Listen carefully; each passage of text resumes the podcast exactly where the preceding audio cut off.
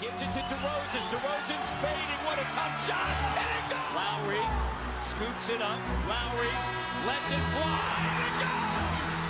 It's off to Leonard, defended by Simmons. Is this the dagger? Toronto is one! Two seconds to the rim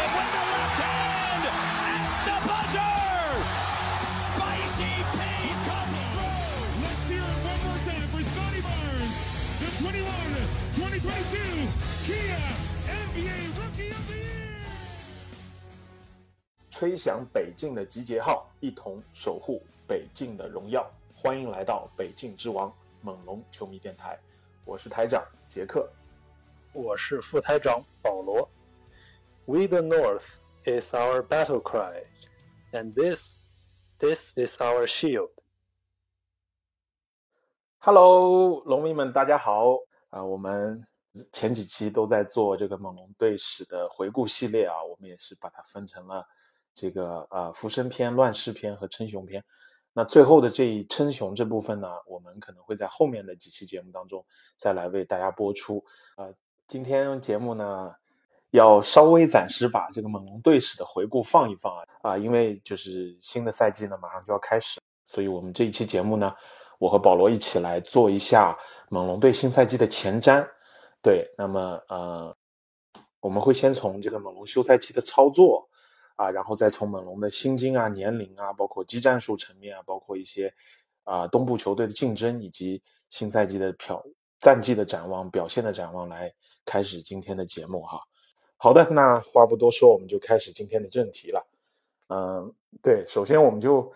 保罗，我看我想我们就先从这个猛龙这个赛季休赛季的操作来开始今天的这一期的节目吧。对，你觉得休赛季猛龙的操作，呃，如果让你给个给打个分，做个总结，你觉得你会给他打几分？我给九分，像这个韦德 满分 扣篮大赛的那个、那个套路，其实我是会给十分，但是给少给嗯一分，这个我也不想吹太过嘛，所以嗯，这个嗯对满分十分，我给九分吧。啊、我觉得是在是在这个我能力范围内做到了最大的努力，在这个休赛期，呃，我们看到这个，首先是成功续约了两位重要的这个自由球员布歇嗯和老杨嘛，对，嗯这两首先这两个人，我觉得能留下本身就已经，呃，我觉得是很满意的了。就是，呃，不，无论是这个布歇也好，还是老杨也好，他们在赛季，呃，尤其是后半段给猛龙的呃帮助还是非常，呃，和和这个阵容的呃这个呃提升还是非常明显的。啊、嗯所以我觉得新赛季能把这两位留下来，呃，本身就是呃让我就觉得很有希望吧。他们就在呃能继续呃待在猛龙，然后保持这个我们这个呃主力呃轮换阵容的完整性吧。对，这个就很不容易。然后我们也知道，自由市场呃多伦多也一向不是很能掀起很大风浪的这种城市，所以今年能够拿下这个奥托波特，我觉得，嗯，也我觉得也是对我来说也是很满意的了。我我自己也我自己也没有太大的期望，所以你想想能拿下这个呃这个冠军阵容中的这个算是重要轮换成员吧，这个波特啊、而且他我觉得带来了呃一定的经验，呃，尤其是冠军的这个呃刚刚得了冠军的这个呃他的这个底蕴，还有这个呃包括他也很符合猛龙的舰队思路吧，对吧？囤一些呃两米左右的这个前锋，呃，然后他呃有进攻防守呃就是这个攻守兼备，然后同时也有投射能力，所以我觉得呃从这个方面来说也是是呃管理层的这个思路也确实是跟我们之前所补强的思路，也跟我们之之前讨论的这个包括呃这个坚持的我猛龙自己的这个风格，然后去对症下药，补强一下呃片比较薄弱的这个投射啊这方面，我觉得是一个很好的呃这个思路的体现吧。对，然后包括呃一些呃今年呃包括选秀啊，呃选了克洛科，然后呃后面签来这个又又签了一位世界冠军啊。咱们的这个埃尔南戈麦斯 也是这个克洛科呢，他对于这个护框，呃，我觉得新赛季还是有他很重要的作用的。呃，虽然可能他是个新秀，还不是很成熟，但是我觉得他填补了阵容里的一个一个一一一块空白的短板吧，就是这个呃身材和护框这方面。然后，埃尔南戈麦斯也是和也是和刚才那个奥呃波特其实差不多的这个位置，也是有很好的呃全面性和攻守兼备的能力，和也有一手投篮，所以我个人来说是非常满意的。虽然没有做成什么，对吧？之前一直在炒作的那些大交易，但是现在回头来看看，呃，保持了。呃，原有的阵容，并且这个有合理的补强，所以总体来说还是很满意的。嗯，对我我挺同意你的看法的，就是我觉得首先它能够保持一个，就是说我们说主力框架没有变动，嗯，能够继续的维持现在这个阵容。如果就按这个来打分的话，至少也在七八分以上了，对吧？然后还补强了这个奥托波特啊。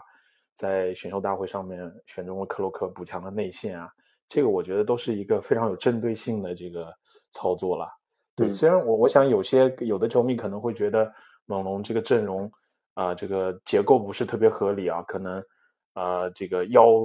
我们说膀大腰圆，然后头轻脚轻，就是一号位、五号位可能比较薄弱一点。但是我觉得这也跟猛龙的这个一直以来的这个建队的思路有关系，因为我们就是一个。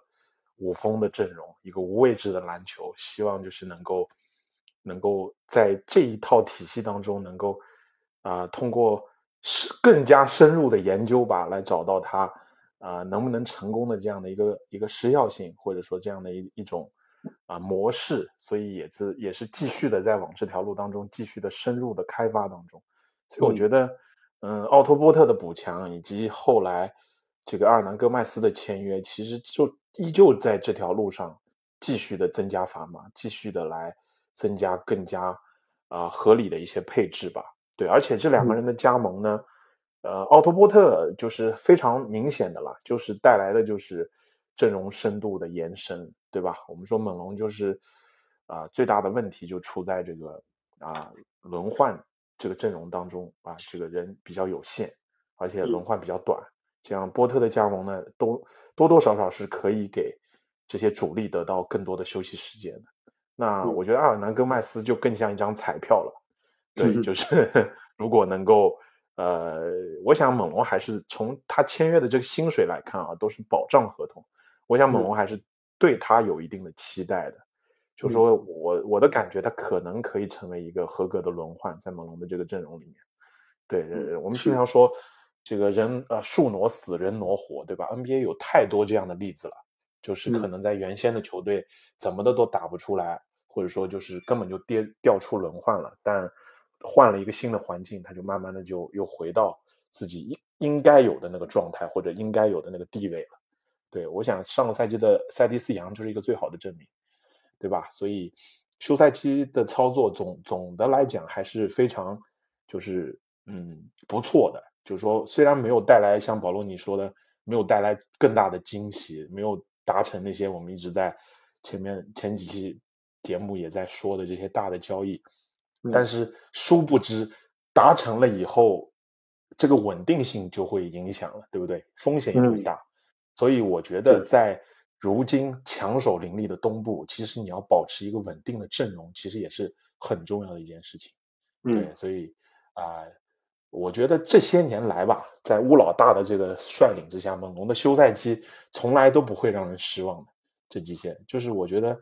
可能多伦多的市场它可能本来就带不来太多的自由球员上的大自由球员市场上的大鱼，但是怎么的，我们总会通过我们自己的办法或者我们自己的舰队思路来弥补我们所需要的，来弥补我们的欠缺。嗯，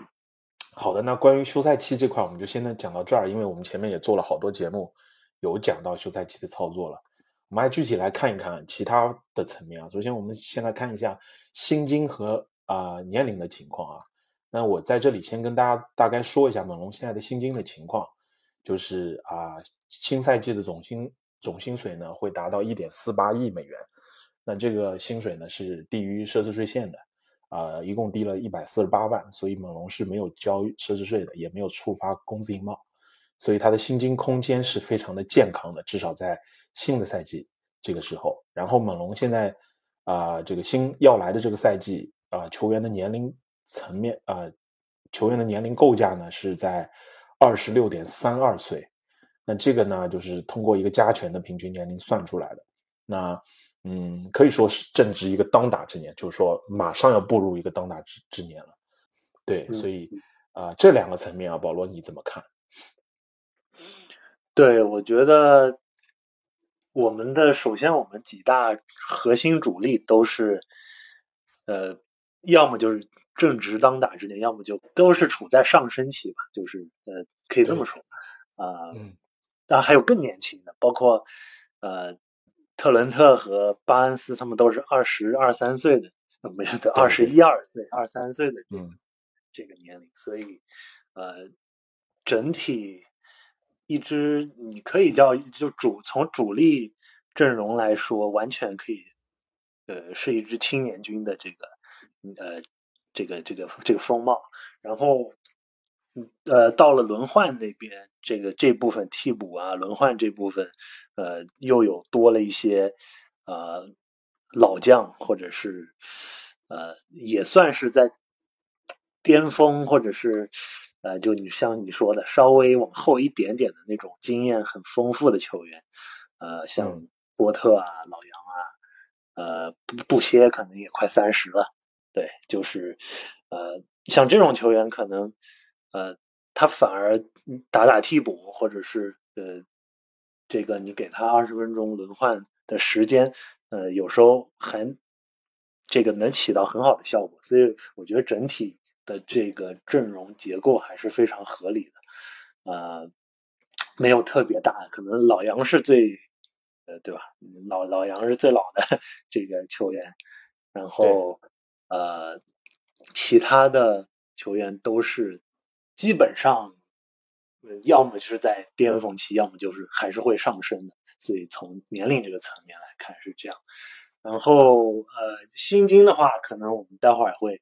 呃再细说一下。呃，我这里觉得的话，也是在整个 NBA 这个这个工资单里面，猛龙也是。呃，所谓优质合同或者是超值合同特别多，然后呃，就是换换个角度来说，筹码也是很多的这种球队。呃，除了有西卡的那个顶薪之外，呃，其他几位呃这个主力球员都是很就是价格不算特别呃不是特别贵的合同，但是呃确实又是正值当打之年或者。或者还是有很大潜力开发的，所以呃这方面也是呃我觉得因为这个这个韦伯斯特他也是薪金大师嘛，所以你看他这工资嘛卡的这么紧，就差个一百万，呃可见他是在这个工资的结构上呃管理层也是下了呃很多良苦用心的，呃当然。呃，我们后面可能还会提到一个呃，关于这个薪金情况，就是呃，明年和后年其实是呃变数比较多的一年，因为对这个有一些主力球员啊，明年后年都面临着提前续约或者是自由市场呃各种可能性，所以呃，我觉得从这个角度来说，今年。今年更是，呃，我觉得是特别重要的一年吧。就是，呃，球队能打出什么样的表现，很大程度上会决定，呃，今后这一两年这个，呃，很大的这个这两个大的夏天，会球队是很大程度上会决定球队会是什么样的操作。对，是我觉得就是呃，薪金这方面确实啊，因为目前来讲，我们都是属于啊新秀合同的，就是巴恩斯啊，其他的都是属于新秀合同出来以后的一份，像这个特伦特也好，欧吉也好，都是非常合理的一份价格续约的。然后像西卡呢，是新秀指定的顶薪，然后啊，范弗利特也是一个目前来看是一个非常。就是嗯，性价比比较合理的一个啊薪水吧，所以猛龙的目前来讲，它之所以能够低于奢侈税线以下啊，能够维持比较健康的一个薪金结构，也是因为它啊这个优质合同，就像保罗你讲的，这个超值的合同比较多，或者这种啊平价的合同比较多，对，也是很利于球队的这种操作啊。所以你看，当赛呃赛休赛期。杜兰特要申请交易的时候，猛龙就是被至少从薪金的这个层面啊，合同的这个层面，被经常很多这些薪金专家所提起的，啊，比较有优势竞争的球队就是有猛龙榜上有名，对，所以这也是跟我们的薪金合理有很大的关系，对。然后年龄的话，我也觉得就是呃，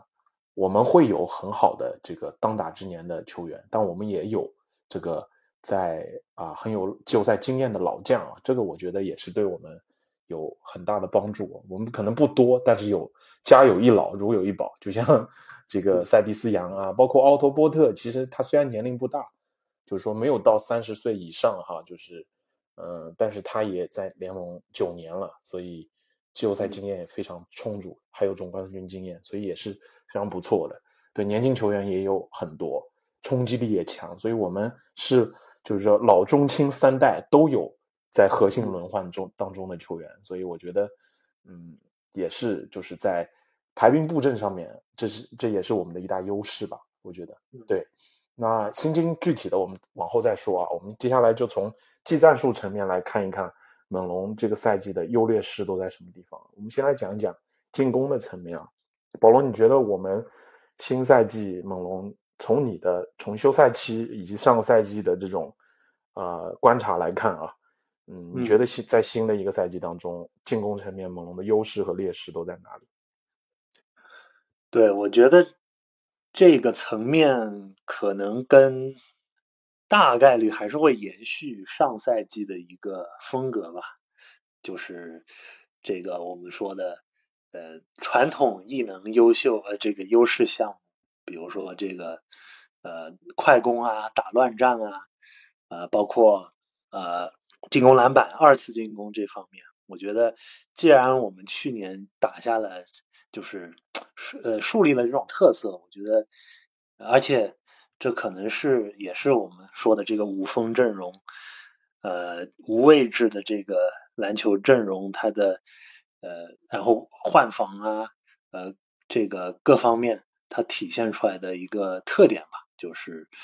呃，无论是进攻还是防守方面啊，我们现在先讲进攻这方面，就是这个，嗯，呃，在快攻和这个二次进攻上，我觉得呃，很可能还是会会呃，比很强调这两个方面，呃，然后劣势的话，我觉得也也挺明显的，之前我们也谈到过挺多的，呃，就是投射这方面，还有这个组织。呃，串联，呃，尤其是到了季后赛的时候，如果节奏变慢的话，呃，阵地战的这个手段就会比较单一，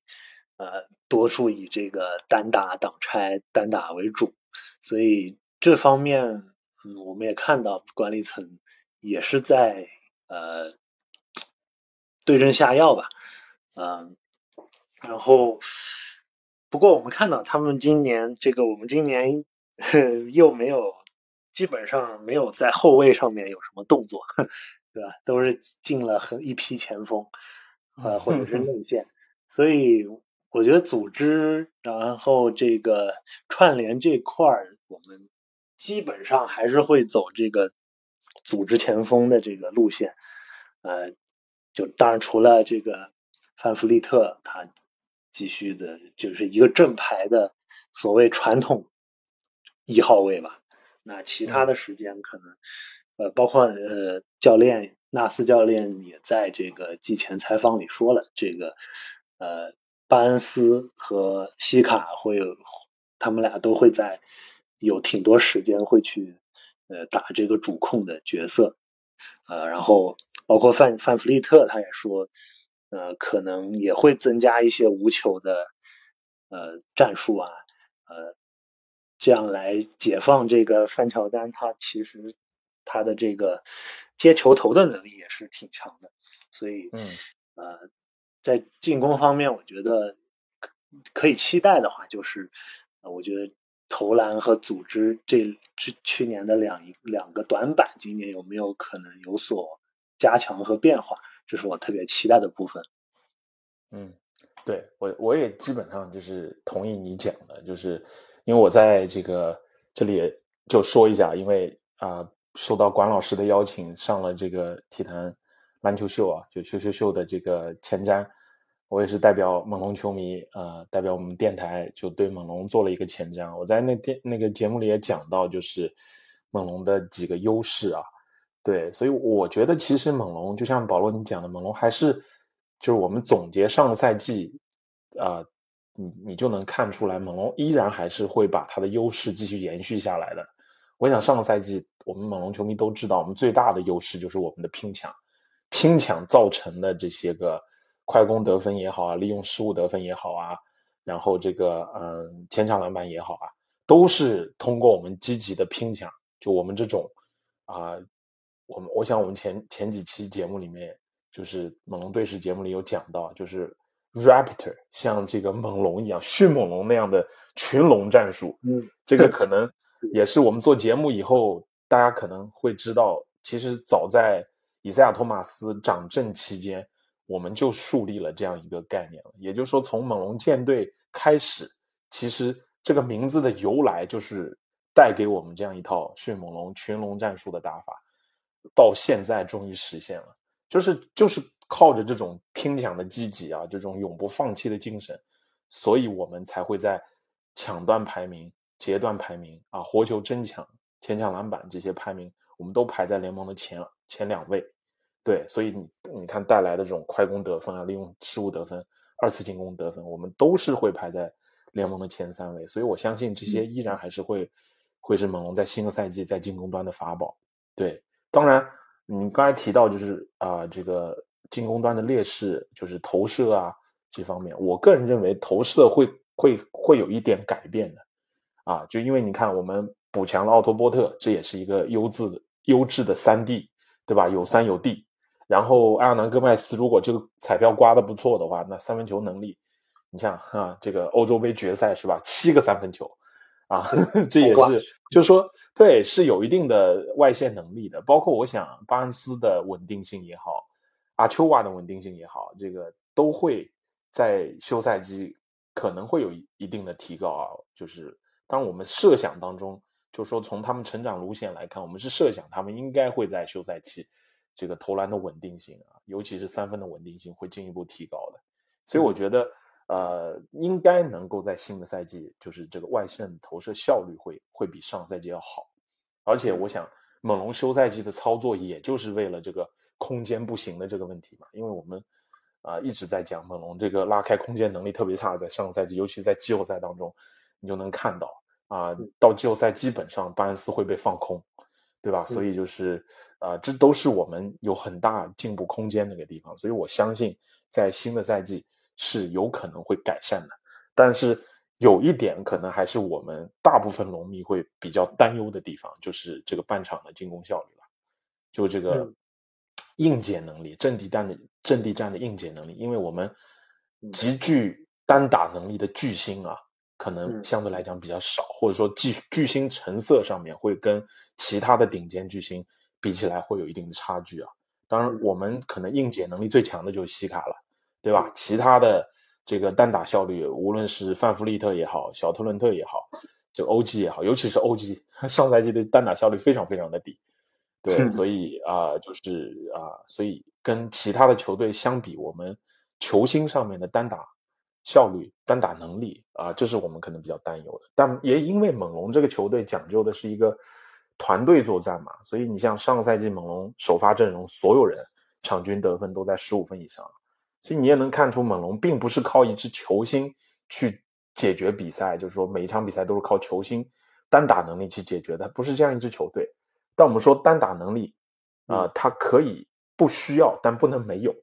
因为到了季后赛这种关键时刻，到了最后要命的时刻，可能需要靠一个球、两个球来决定这场比赛胜负手的时候，那你硬解还是啊，就会能体现出来你这支球队的上限到底可以到哪儿。所以我想，嗯，至少赛季就是这个媒体日啊，西卡讲了。他要做联盟前五的球星，对吧？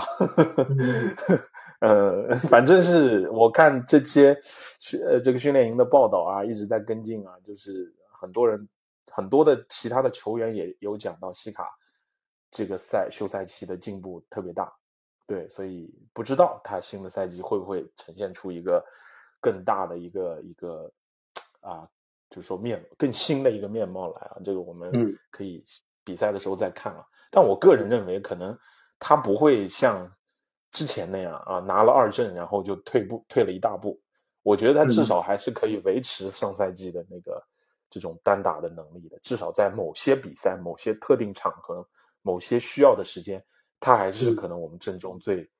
最让我们信任的目前为止的一个单打手吧。对，然后可能最让我们期期待的，可能就是巴恩斯的成长了。巴恩斯的成长可能会。让在单打这方面，慢慢的我们会有巨星出来，我们会有那个可以去靠一个人解决比赛的人选。对，那么另外我想说的就是在进攻层面上面呢，就是，嗯，可能我们啊需要注意的就是后卫线上面的，就你刚才提到了，就是呃劣劣势嘛，就是我们这个后卫的组织能力了，因为我们这个比较比较啊。后卫比较单薄，首先这个后卫的人人数也比较少，对吧？然后就是这两个后卫也不是以这个组织为特长的，是得分投射更为主要的，所以我想，这可能是我们为什么有的时候单打啊，就是半场阵地战的效率低下很重要的一个原因之一吧。对，所以我自己之前做了一个统计，就是发现我们的后场双枪啊，就是这个特伦特加范弗利特。这场均只能送出八点三次助攻，就两个人合起来只有这些，而且猛龙上赛季的场均助攻只有那个二十二点一，这排在联盟的倒数第二。所以呢，这就是你能看到我们在这个组织串联上面，就是可能是我们一大隐患吧。对，所以可能也需要巴恩斯这个。做来来更多的来持球组织吧，在轮换的时候，因为这两个人一下，那你后卫就能用的更没有了。这个福林班顿是吧？那有的时候头脑发热起来，你真的是让我们看球的人就是 抓耳挠腮的，对吧？所以就是可能更需要巴恩斯做做做出更大的贡献所以你会发现，我们其实对巴恩斯的期待是很大的，你每个地方都需要他，他来改变现在的状况。对，所以我觉得就是呃，进攻层面吧，优劣势其实很明显，优势还是可能嗯，我们上赛季继续发扬光大。那么劣势呢？上赛季的劣势，我相信通过休赛期的补足是会有改善的，但有些地方还是会让我们比较担忧的。嗯，好的，那我们接下来就来讲讲防守层面吧。我想猛龙本来就是一支。就是防大于攻的，就是防守会比进攻更好的。我们还是依然来说一说它的优势在哪里，劣势在哪里。对，保罗，你觉得这方面会是怎么样？我觉得也是延续，会延续这个去年建立起来这个防守的，也不一定不是去年，就是一直这几年来的一个特点，就是呃锋线上的换防能力，呃。还有这个对球整体的这个压迫性的防守，就是这个风格是不会变。所以，呃，从这个角度来说，无论是抢断，还有造失误，还有这个破坏破坏球，就英文叫 deflection，就是就是这种高高压迫、高风险，呃，对截断，中文管它叫截断，嗯，对，就是就是这种高压迫或者高风险的这种策略吧，应该还是呃教练组他们所呃比较倾向常用的一一种方式吧。呃，这个包括快速的轮转，然后以这个速度来弥补高度上的这个不足，呃，或者是体重呃重量量级上的内线量级上的不足。我觉得呃。整体是这个思路，那当然劣势的话也刚也提到这个刚才说的，既然高风险对吧，它就有呃就有隐患，然后呃你还有这个你如果在呃像遇到一些绝对的内线的重型重型中锋，像这个 MVP 级别的约基奇啊、恩比德啊，就这种。呃，其实不一定了，就是 MVP 级别，就是你有任何内线的一个比较呃强力的这个呃重量级选手的话，都会给猛龙这个防守造成一些呃一些困难吧。对，嗯，呃，然后我觉得新赛季来说，呃，除了这个能够继续的。啊，发扬光大啊！咱们这些优势能够保持，同时，呃，可能也会，我不知道教练组有什么高招，可以想办法去减少这些这个劣势吧。就是去年，呃，老杨接受采访，他刚来猛龙，这个防守轮转看了学了半天，他说这是我见过最复杂的这个防守策略，学了半天没学会。对，然后有时候他这个学习的门槛是挺高的，所以很多球员新来的球员，他可能呃就整体这个要适应这个球队的这种策略，还是需要一段时间。有时候，而且呃而且呃这个执行起来难度这么高，比较复杂的防守策略执行起来也会比较偏，比较比较难度比较高，所以对于球员的战术。素养的要求也会比较高，所以啊，从这个角度来说，我觉得呃，可能赛季初期也会有一定的波动在防守端，但是我觉得总体来说，经过上赛季的一个磨合，主力阵容和轮换，呃，我会觉得应该会比去年一开始要好太多了。去年这个一开始完全打的就是。这前前半前三分之一的赛程，基本上呃球队还在迷茫，在寻找自己方向的这个过程中，所以我觉得今年呃他们就是在已经找到了这个风格和自己的这个定位的情况下，我觉得呃防守端呃可以，我觉得是可以提高稳定性啊，然后去呃更上一层楼。嗯，是我我特别同意你刚才讲的，就是猛龙的这个整个防守的体系是非常非常的复杂，非常难学啊。真真的就是这样，因为你会发现每一个猛龙，不管是新签的还是运作交易来的，他都要经过一段时间的啊，就是适应吧，或者学习啊，就是他并不是他的出场时间不是马上就提上来的。就是你会发现都是渐渐的、慢慢的，或者前几场比赛还还不一定能上呢。对他需要通过消化，需要通过对这个防守的理解。因为其实我们讲到猛龙的防守，其实猛龙的攻防是一体的了。就我特别觉得猛龙就像这个足球里面的荷兰队啊，是属于全攻全守体系的。就是你你会你会发现他的整个进攻和防守是相辅相成的。你说我们进攻。嗯的优势，那些数据，我们进攻常规的手段，不就是靠我们的防守所带来的吗？所以我们的一切都立于我们防守之上。而且我觉得猛龙优势还是很明显，就是防守的优势，我们的锋线嘛，嗯，这个天赋，而且这他不光是这个身体的天赋，以及他关键是这种天赋的人，他的堆积程度，就是他的人员的这种储备。就是会让整个联盟啊没有之一啊，都就是最羡慕的一个球队就是猛龙了，对，所以呃，我们无限换防也好啊，这种压迫式的防守也好啊，以及这种就死亡缠绕也好，我们经常能在猛龙的比赛当中能看到。对，那我觉得劣势的话，就是刚才你有讲到，就是可能我们这种啊大量的这种赌博性的扑出去的防守，或者说像这种群龙战术的这种恶恶虎猛扑式的这种防守，可能一旦你失位了啊，那就需要你你其他队友来补。那我自己印象特别深刻，就是上个赛季前半赛季，猛龙可能他不知道什么时候该包夹，什么时候不该包夹，或者说包夹之后，这个错位之后，你你怎么轮转？这个就是在上上上半赛季的时候，就很多比赛你会出现发现沟通出现问题，或者说啊队员们就是呃时机掌握的不对，慢慢的后半赛季你就会发现，哎。整个情况就不一样了。我们的战绩也就是从后半赛季突然就起来了嘛，尤其是全明星赛以后。对，那季后赛没打好是因为有一定伤病的影响哈。所以我觉得猛龙，呃，好在就好在我们的这个休赛期把整套主力阵容给稳定住了。那基本上的这些核心轮换都是核心轮换，对纳斯的这套体系还是很了解的。所以我觉得就是新球员的加入磨合，对这套防守体系的这种。理解啊，能够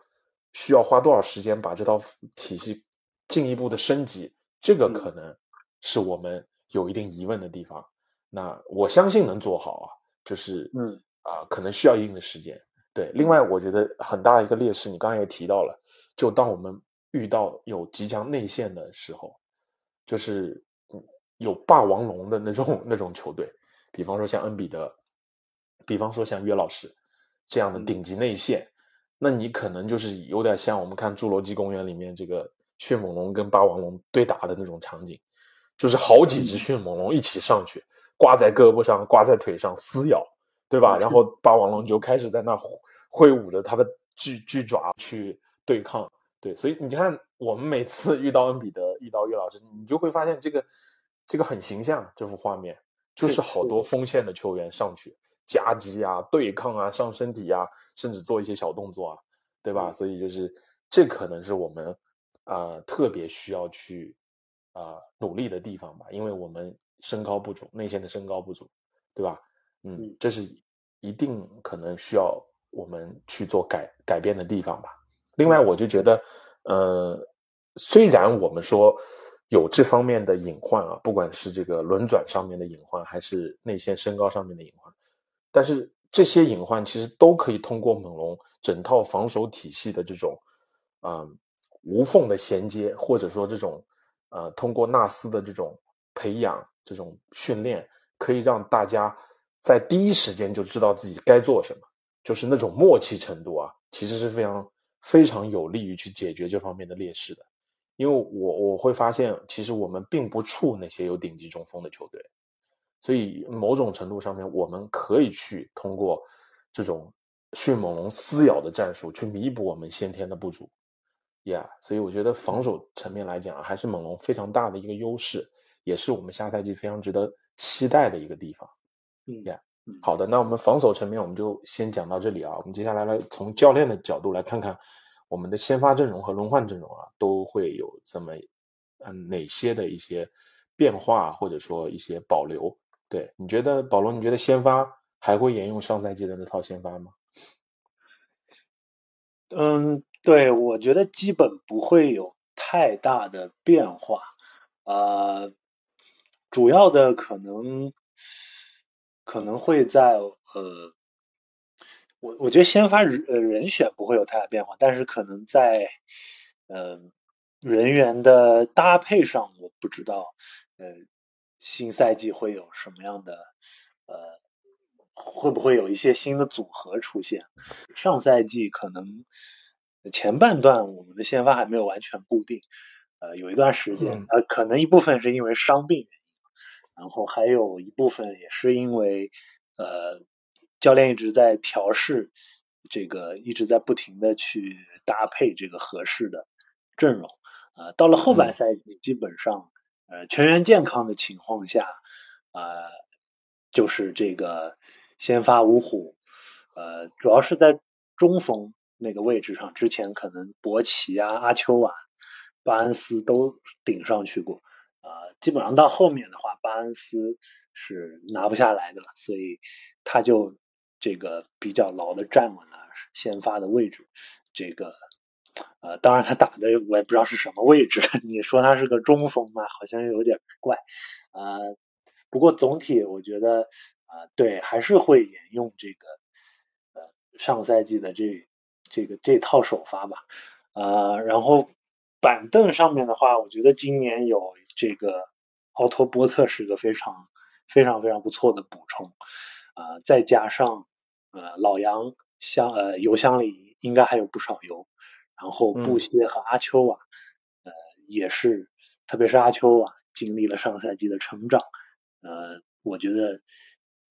我对他今年也是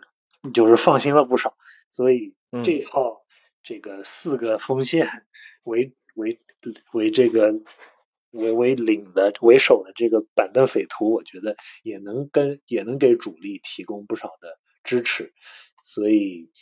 呃对从这个角度，我觉得无论是呃首发还是轮换加起来，我觉得比上赛季来说都充裕很多吧。嗯，对，其实我觉得嗯。从我的角度啊，我觉得可能先发阵容上赛季那套阵容肯定还是会保留的，但我可能会去想，有可能这个赛季猛龙会在这两套当中，两套阵容当中去琢磨，就是说我在想另外一套首发阵容啊，就是啊把小特伦特拿下来，把阿丘瓦提到五号位，就是这套阵容和上赛季的那套，就是最后固定的啊范弗利特、小特伦特、欧基。斯科蒂巴恩斯加西卡打五号位的这套阵容来做权衡，就是这两套先发阵容，就是通过一定的试验，通过一定比赛的这个试验去权衡是哪套更好。其实说白了就是小特伦特到底打先发更好还是打呃第六人更好？因为我有有在考虑的就是把小特伦特拿到替补席，拿到轮换，那可能在首发当中，OG 的这个出手占比会更多一点。而且从训练营的这个，呃，媒体日来看啊，就是大家对 OG 的评价，尤其误解里对 OG 的评价也是非常积极的，嗯，对呀，所以可能猛龙是在考虑啊，但我我不敢肯定是否就下赛季，嗯，会把小特伦特拿下去，因为其实我们也知道猛龙之前做过尝试，就让小特伦特打啊第六人，但是好像他的发挥就没有在先发的时候那么好。对吧？所以这都是可能需要去进一步权衡的。那至于轮换来讲的话，我就觉得，嗯，可能猛龙核心的轮换还就是那么几个人，就这先发的五个五个人，然后啊加上阿丘瓦，然后这个塞蒂斯杨布鞋，然后新签来的奥托波特和埃尔南戈麦斯，对，然后剩下的几个人可能就会。分一分剩下的时间了，有些人可能只是训练营合同啊，都不一定能留下来。是像什么 DJ DJ 威尔逊啊，什么约什杰克逊啊，都不一定能留下来。包括我觉得现在贾斯汀上巴尼也挺危险的。对，所以不知道你最后最后谁能够留下。反正现在只有两个位置了，除了双向合同和十三份全额保障合同以外，就两个位置了。那么多人要去竞争，剩下来的两个名额，而且你就算竞争下来了，你。可能也就是垃圾时间能上场的。那猛龙核心的轮换还是那么几个人。当然，我们说啊，上赛季猛龙一个很大的问题就是轮换阵容太短，啊，这个首发出场时间太高了，就是过度的使用首发，所以也也有一定的伤病隐患了。那上赛季猛龙的首发阵容，这个就是有四个人：西卡、欧基啊、范弗利特加巴恩斯这四个人出场时间。非常的惊人啊，全都排在联盟的前十位，所以这也是，而且是高居榜首啊，第一、第二都是我们的，对，所以就是，嗯，这个是，也全是劳模，所以就是奥托波特的加盟可能能一定程度上得到缓解啊，但是我们要知道奥波特奥托波特是个是个病号啊，他伤病挺多的，奥托波特还是需要在常规赛。啊，有一定的伤病管理的。上赛季他在我，我想大家如果听过前几期我讲的这个奥托波特的那那档节目里面，我就有讲到，就是奥托波特是在上赛季在勇士是非常注重伤病管理的，背靠背坚决不打的，呀，所以才会有在他季后赛这样的就是闪耀的时刻。啊，包括塞蒂斯杨，我依然也觉得他需要一定的管理，毕竟年纪大了，嗯，所以这个时候如果在这种情况下，所以猛龙在常规赛的轮换真的可能还是需要进一步的去去找到呃其他的球员，看看能不能够。有有一定的作用啊，所以我对阿尔南戈麦斯有一定的期待了。如果说他能够打的像他在西班牙国家队那样的水平，那绝对猛龙又捡了一个宝，就就又犄角旮旯挖来一个可以用的人呀。对，所以就是呃，这个也很关键了，就是在轮换上面。包括我自己就觉得呃，嗯，巴恩斯是否会更多的时间出任在控球后卫的位置上，这也是一个我很。觉得下赛季在轮换当中有可能会看到的，因为通过媒体日的采访，巴恩斯也说了，他很喜欢打控球后卫，对吧？然后 教练也一直在研，就是用我们从 Rico 的这个训练营也可以看到，巴恩斯持球的时间、持球的镜头其实挺多的。所以为了让给范弗利特减压，纳斯也讲了，下赛季会啊尽可能的去减少这个范弗利特的出场时间。所以我想。巴恩斯的持球、组织这个打空位的这个时间可能也会增加，对，慢慢的，我我个人认为猛龙的轮换应该会跟上赛季挺不一样的，所以可能我们要进一步观察啊，也许可能会给我们带来新的惊喜也说不定。对，那么另外我就是刚才提到巴恩斯，我就觉得啊，就是啊，在很多关键的比赛啊，尤其是比方说到了季后赛。那我想，这个基本上就是，呃，把阿丘瓦提早一点拿上来，然后让这个巴恩斯下去歇会儿，然后等到范弗利特一下就把巴恩斯拿上来，立马做空替补控卫，就是这是可能是一个最好的解决的方式，比起弗林也好，班顿也好，那值得信任的多。对，所以我觉得上赛季其实已经有这样的一个征兆了，就看这个赛季具体的走势怎么样了。呀，嗯。反正之后我们通过下个赛季的节目，我们也会继续的来讲哈这个嗯先发的轮换具体的情况。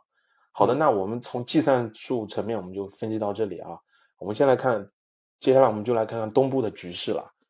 那我们都知道这个赛季新赛季东部那就是群魔乱舞啊，就可能有整个就是九支到十支球队啊，都是对季后赛虎虎视眈眈的。猛龙也是在这个强手林立当中啊，要杀出一条血路来。所以，保罗，你觉得东部的局势，从你的角度，你你是一个什么样的看法？嗯，其实我还是挺乐观的，盲目自信派的这个啊，对我我简单说一说吧啊，我觉得是这样啊，如果我们知道这个。前两周的联盟的第一大瓜就是这个呃凯尔特人这个乌杜卡 教练的事情。对，是的。如果没有这这茬事儿呢，我觉得呃凯尔特人应该是挺稳的。就在东部来说，它的行情，嗯，我觉得都有都有这个独一档的这个呃驾驶力，对驾驶的潜力，对，呃，当然。对，肯定猛龙这个在猛龙之上。就我我先讲这个，就第一梯队吧。我觉得，呃，等这个事儿出了之后呢，啊，我觉得凯尔特人还是在第一梯队，但是他就是不知道他对内部的这个氛围啊，各方面士气，呃，有没有受影响，包括技战术方面的，啊，所以他当然肯定是呃，行情就没有。之前那么火爆了，对，然后呃，除了凯尔特人，那其他几支球队，这个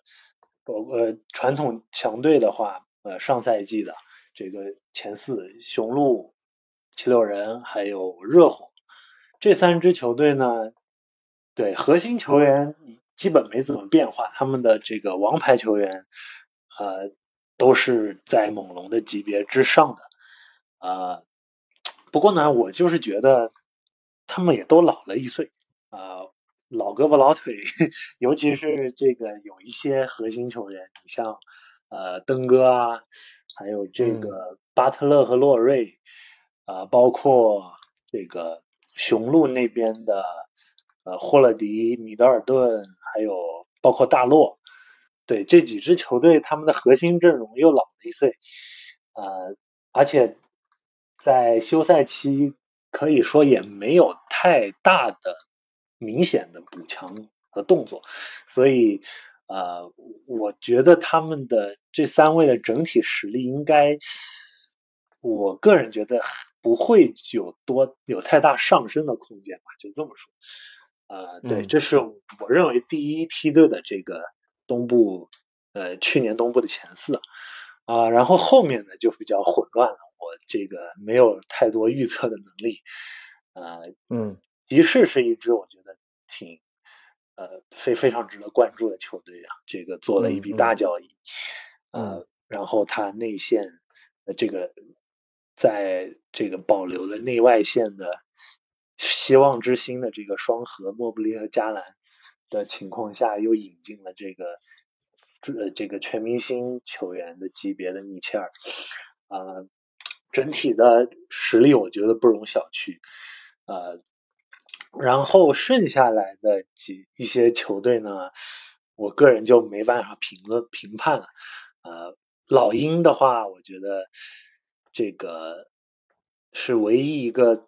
在这个算是动作比较大的一支这个东部球队了吧？他们把这个莫里给换过来了，但是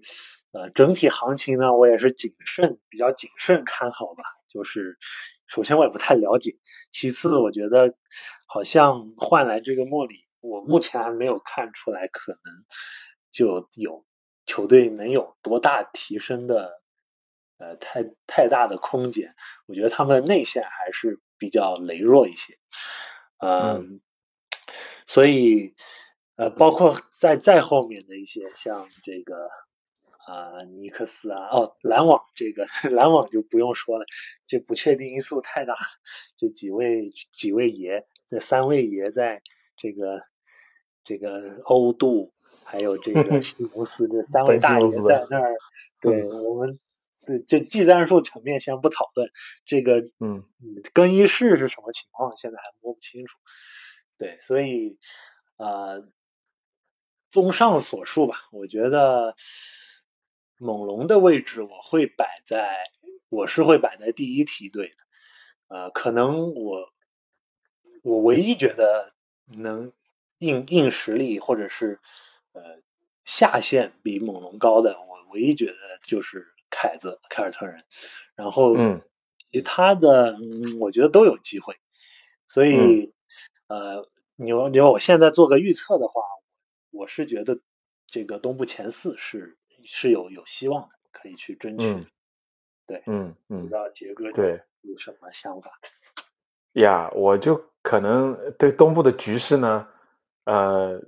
基本上也是跟你大调是一样的。我可能没有你如此的乐观，但是我觉得 呃，基本上我是可以跟你站在同一战线上面的，因因为我觉得猛龙这个球队就是谁也不怕，谁打猛龙都得掉一层皮，反正你就越过去了。你也不见得会好，对。然后猛龙也是可能谁赢谁也没有说绝对硬实力去赢，他都得靠自己的这种拼啊。我们说的就强队啊，我咱不说这些这个摆烂的队以及这些坦克，就咱不说坦克大队，也不说这些就是季后赛这个呃附加赛边缘的球队啊，就这些核心的季后赛球队里面，猛龙可能都是啊需要就是去拼的，尤其是在东部啊，我们。主要东部就这九支球队嘛，那刚才提到凯尔特人对吧？七六人、雄鹿，然后热火、骑士、猛龙、篮网、公牛、老鹰嘛，主要这几支球队可能是核心的季后赛竞争者。对，呃，可能后后面可能奇才、黄蜂、尼克斯这个可能就会就会啊稍微稍微成色差一点了啊，跟跟这几支球队来比。所以我当时呢，因为呃关老师邀请我给这个就是。前瞻投票的时候，我是把猛龙放在了第三档，就整个联盟啊，整个联盟东部的话也差不多放在第三档，就是他们体坛是把啊这分为了六档，就是冠军热门组，第二档是这个期待好运组，第三档是季后赛球队，第四档是季后赛门票优势者，第四五档是季后赛门票劣势者，对，然后第六档就是超级大乐透，就是摆烂的队。那我我我是怎么看的呢？就我一个我跟你说的一样，就是跟你想的一样，就是凯尔特人。原先我也是把凯尔特人放在独一档，就是因为乌杜嘎这这档子事啊。那现在主教练都没有了，而且他凯尔特人现在非非常难。他他你说聘请一个新教练吧，那到底是临时工还是到时候转正？那你也不清不楚的是吧？有传言说史蒂文斯啊会不会啊就像当年莱利一样？啊，自己就下来了，对吧？自己来当主教练了，这有这可能。我们说赛，对对对，有可能赛季中期的时候发现这样的呃情况。那也有传言说斯蒂文斯跟那个沃格尔关系挺好的，那会不会把沃格尔挖过来？但是你说挖过来做一年的主教练，那后来年乌杜卡继续回来，那这算什么事儿嘛？对吧？所以这个教练这个事儿没定下来，对这个对球队影响非常大。按理说，凯尔特人真的这个赛季补强特别有针对性。你说空位补强了布洛格登，对吧？然后四号位替补阵容有有轮换，就加里纳利。然后今天啊，刚刚今天消息，这个格里芬也被凯尔特人签约了。所以他其实是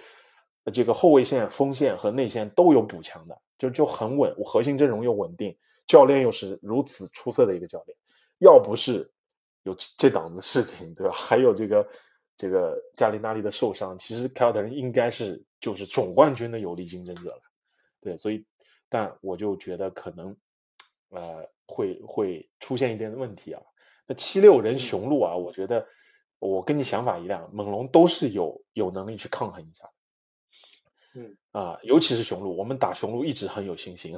就这打字母，我们是拿捏的这个 稳稳的，就那死，对，所以，但是我还是觉得这三支球队是明显。在猛龙实力啊，硬实力就是在猛龙之上的，我还是会把它划到猛龙之前去。那你说，我觉得热火啊，这个赛季可能就有一点掉下来了，因为你刚才讲到这个年龄老一岁的这个影响，其实是对热热火影响最大的。因为热火本来你单点解决问题能力人也就不多，那西罗我我还是认为他的防守问题太大了。嗯，对，然后这个塔克又走了，对吧？然后。嗯，这个就是确实热火有一定的问题，我觉得这个赛季包括洛瑞的这个腿筋伤恢复的怎么样，对吧？第二年那保罗哈登这都前车之鉴，到底会怎么样？你不知道。那骑士就是就应该是猛龙最大的竞争者了，我个人认为上赛季就是猛龙跟骑士在那顶啊顶，要不是骑士连伤两员大将，对吧？莫布里伤完，这个艾伦伤，这个你就是。要不是出现这样的问题，你基本上，嗯，猛龙有可能不不一定能超得过去。我个人认为，那再加上这个赛季他补强了米切尔，那磨合阵容是另外一个问题了。但是我觉得骑士应该是猛龙最最直接的竞争对手。对，然后篮网的话，就像你说的，那嗯，反正不想多说什么，反正就是更衣室的问题。而且篮网的赛程特别难，你要知道，篮网头二十场比赛有十二场是客场。有五场背靠背，这是非常难的。篮网这支球队就是，如果你开局没打好，战绩一旦没出来，那什么事都来了，就是更衣室肯定就不稳定了。那你不知道杜兰特会不会赛季中期又要走了，不确定，所以不确定因素太大，我并没有把它放在这个争冠行列当中。所以我也是觉得，就是应该是跟猛龙在一个档次的。那剩下的两支球队啊，公牛啊，那我跟就跟我预计的一样，我就知道朗佐鲍尔他。有可能就恢复不了，你看又手术了，前两天的消息对不对？然后不能跑不能跳，这个腿根腿根本就恢复不过来。没有朗佐鲍尔的公牛，那问题还是上赛季一样的，组织没有组织，而且公牛的内线真的太薄弱了。这个帕威跟嗯武切维奇啊，就这两个人可用，都防守都一般。帕威可能还行，武切维奇的防守护框太差，公牛内线基本上就是被蹂躏的。所以一支没有内线的球队啊，我不太可能在季后赛看好他。对，那你说老鹰，那嗯，虽然他补强了莫里，对吧？后卫线上面防守有了，然后这个组织可以帮那个吹样分担一定的压力，但我觉得可能还是啊需要进一步来检验吧，我还是会持一定的保守 观望的一个状态，所以我把他们公牛和老鹰都放在猛龙后面，Yeah，嗯，所以但是就是具体打起来就就得看这九支球队，没有一支球队说可以稳赢猛龙，但猛龙也同样没有一支球队说我一定分分钟就给你拿下了，对，所以都是竞争很激烈的一个一个状态了。好的，那我们就呃抓紧时间啊，我们就马上进入到赛季的展望了。就是我们刚才其实局势分析当中已经有聊到了，就这个赛程吧，我就觉得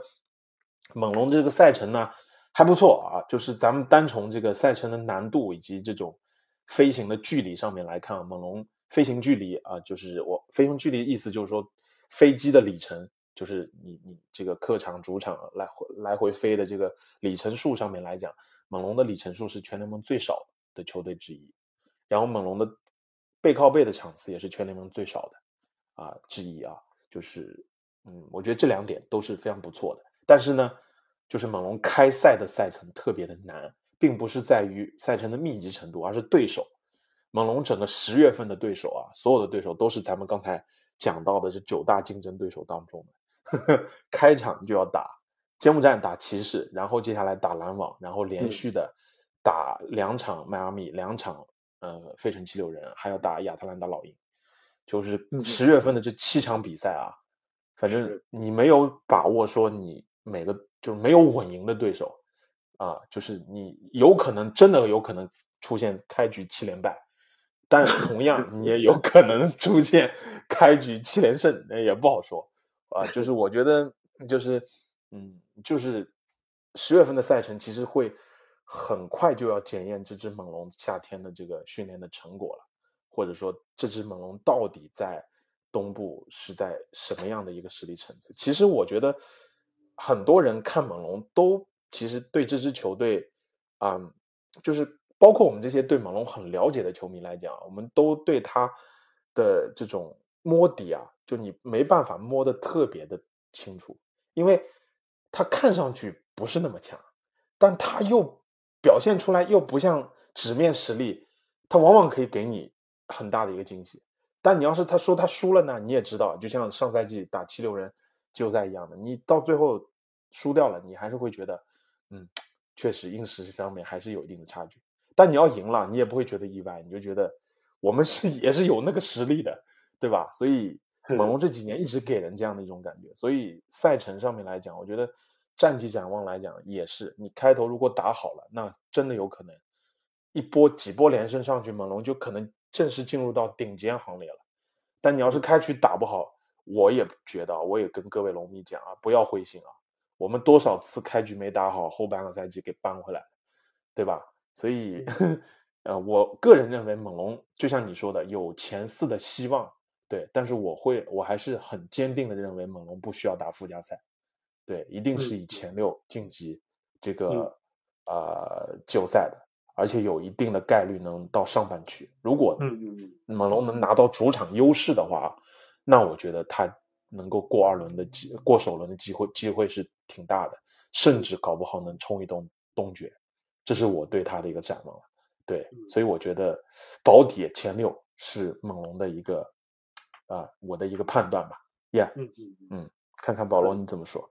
嗯，对，同意你保六争四吧。我觉啊对得能维持今年这个第五的，能维持第五名，我觉得就已经很不错了。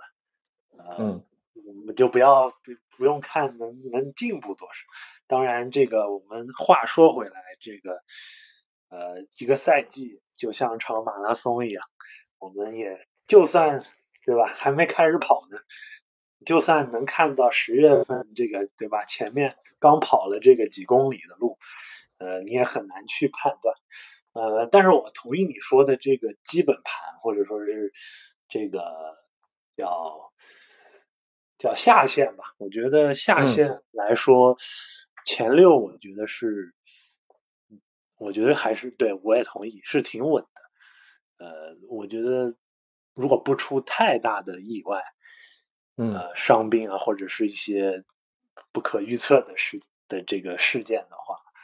我觉得对前六呃能避免附加赛的，对这个我觉得还是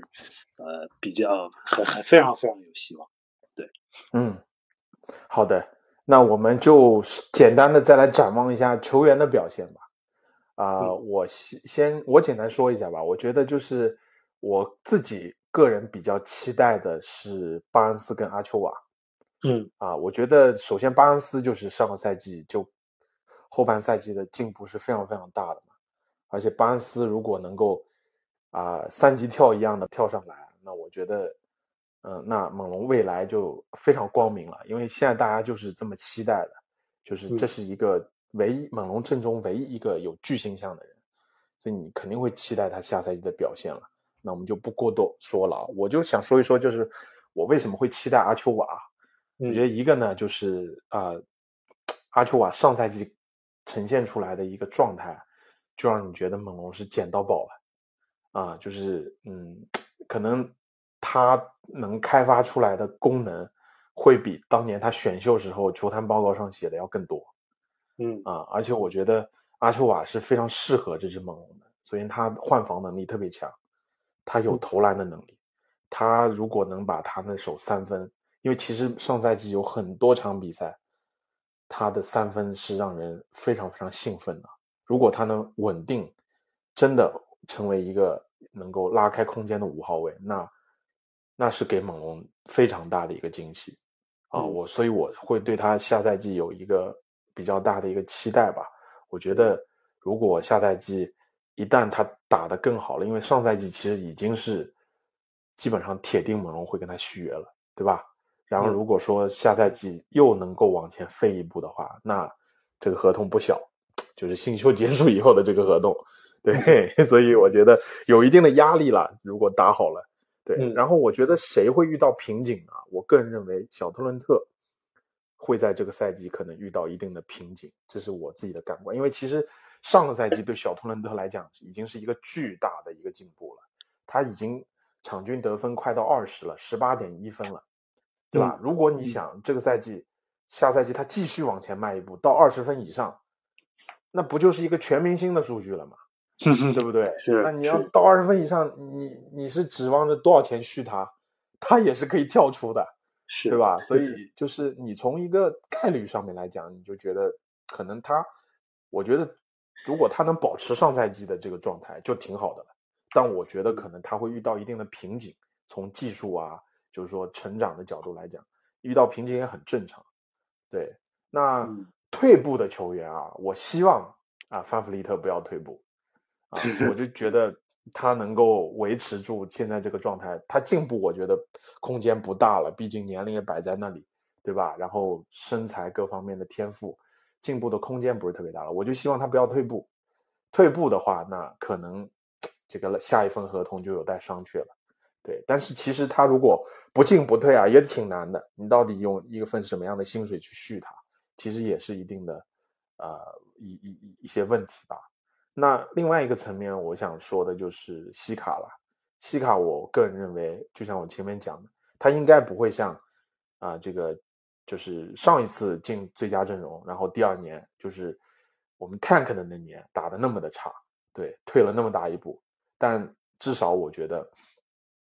应该还是能够维持住他上赛季的那个那个状态的。而且我觉得这个赛季他应该能进全明星。这是我对他的一个判断吧，对，然后也可以向二阵发起冲击，如果他打的比较不错的话，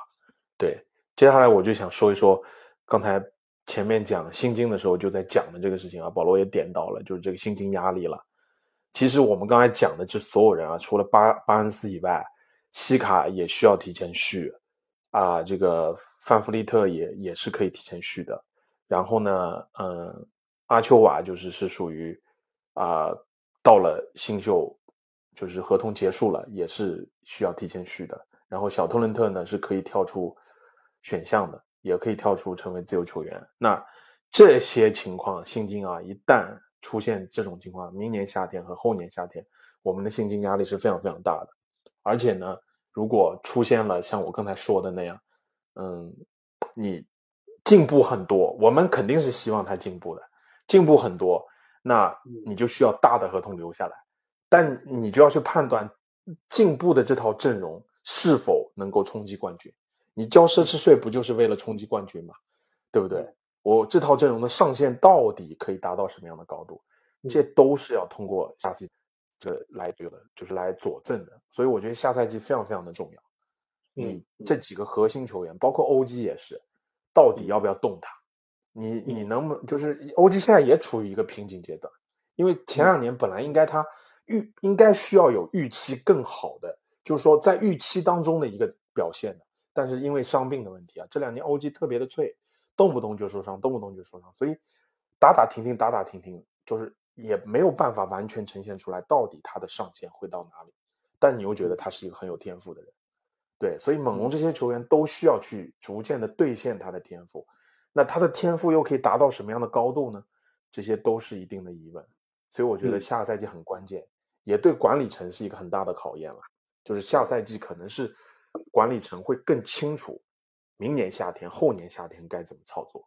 嗯，所以这是我的一个对球员的展望吧。嗯嗯，对，我觉得我就是从这个。从整体的角度来说一下吧，我觉得这个锅就这么大，就就是粥就这么多。刚才我们也说了，这个上赛季这个五名球员首发得分都在十五分以上。你要说你想这赛季每个人再有进步，好家伙，那这个 对吧？那我们每场得得一百五十分才。所以 就是从这个层面来说，我觉得啊。可能很多球员在数据上未必能够有太大的，尤其是首发球员太大的呃太大的变化。呃，当然，我觉得巴恩斯我还是会寄予厚望，因为毕竟这个他是有这个巨星潜力的这个苗子，所以呃他的数据在第二年是一正常的新秀的第二年都会呃都会应该是就是呃。有一个全面的提升，这种要求也并不过分啊。然后我觉得其他几位主力的话，球员在这个数据上就不一定能有太大的突破了。就像刚才杰哥说的啊，我对他们期望更多的可能是呃在打球的这个合理性啊、选择啊，还有这个整体的这个呃配合啊各方面，我希望他们就是能够。有更好的磨合，然后更聪明，呃，然后变成一个更全面、更加这个，呃，呃，怎么说，就是更加成熟的球员吧。对我就不从这个数据这个角度来说了，因为对吧？没办法，不太不太，就是能再拓展可能性比较小了，就像你刚才说的。然后啊。我我就想说两个点吧，就是我比较期待的，希望他们能进步的。就第一个是这个在控卫的位置上，那两位这个 卧龙凤雏对吧？班顿和 班顿和福林，希望他们有所呃能有所突破吧。呃嗯。但虽然现在看不出来什么苗头，但是，对，也谁知道呢？就是他们能给这个我们阵容增加一些组织啊，这个一号位的这个分担一些压力，我觉得都是好的。然后，其实我对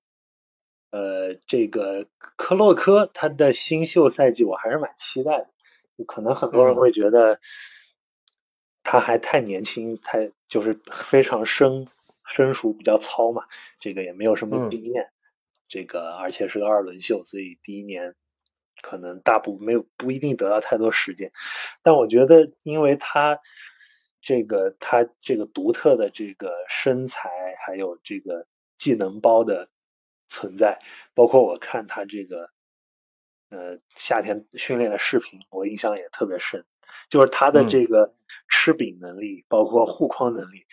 在训练中，你都能看出来是对于这个球场是一个很大的这个影响因素，所以我觉得呃有可能这个科洛科他在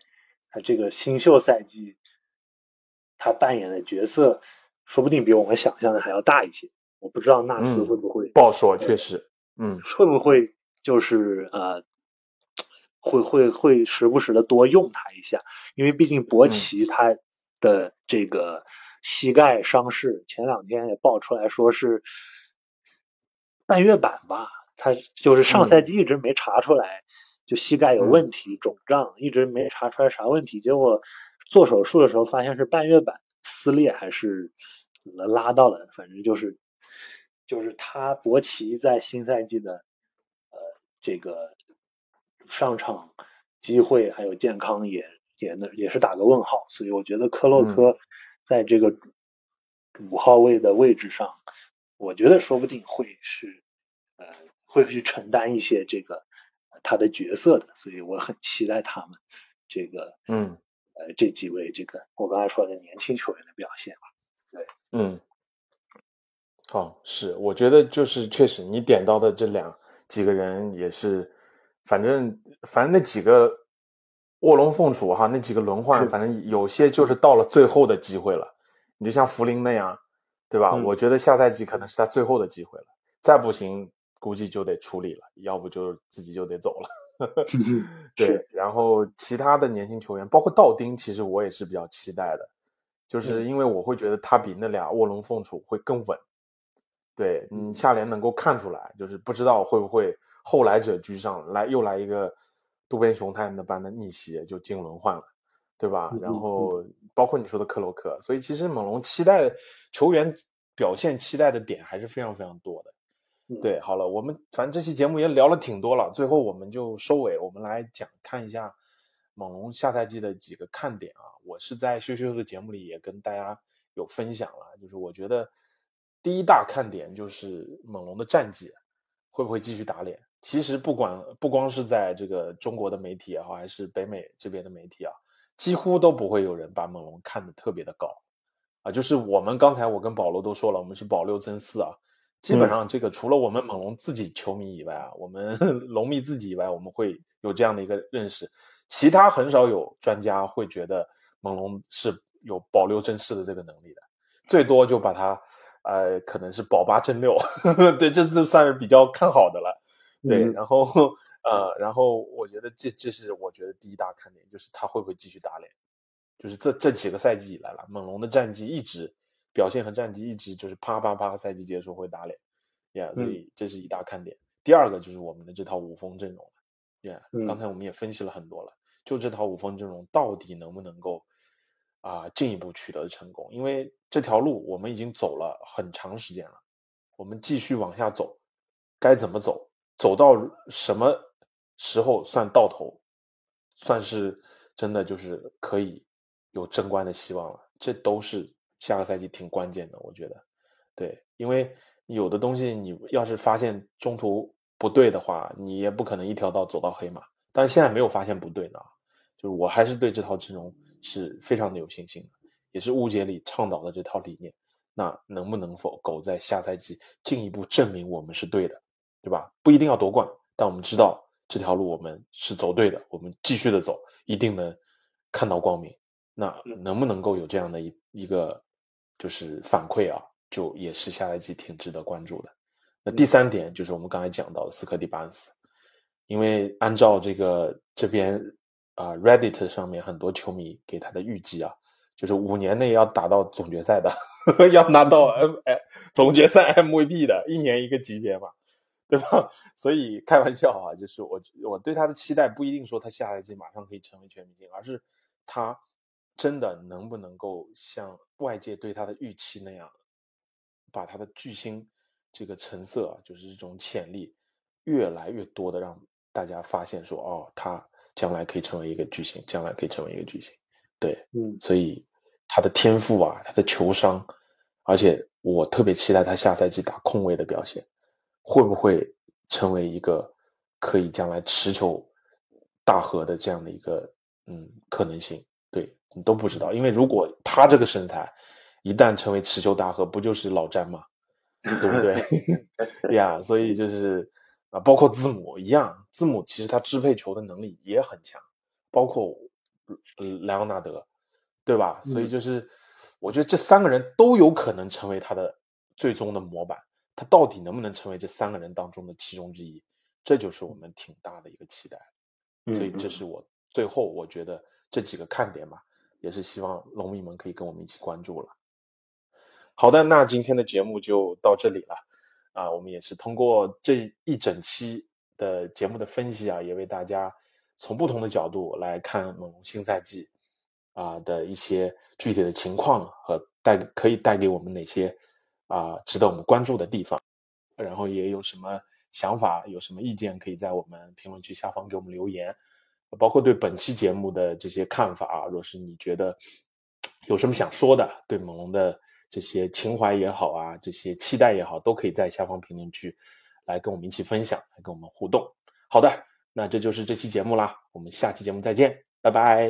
拜拜。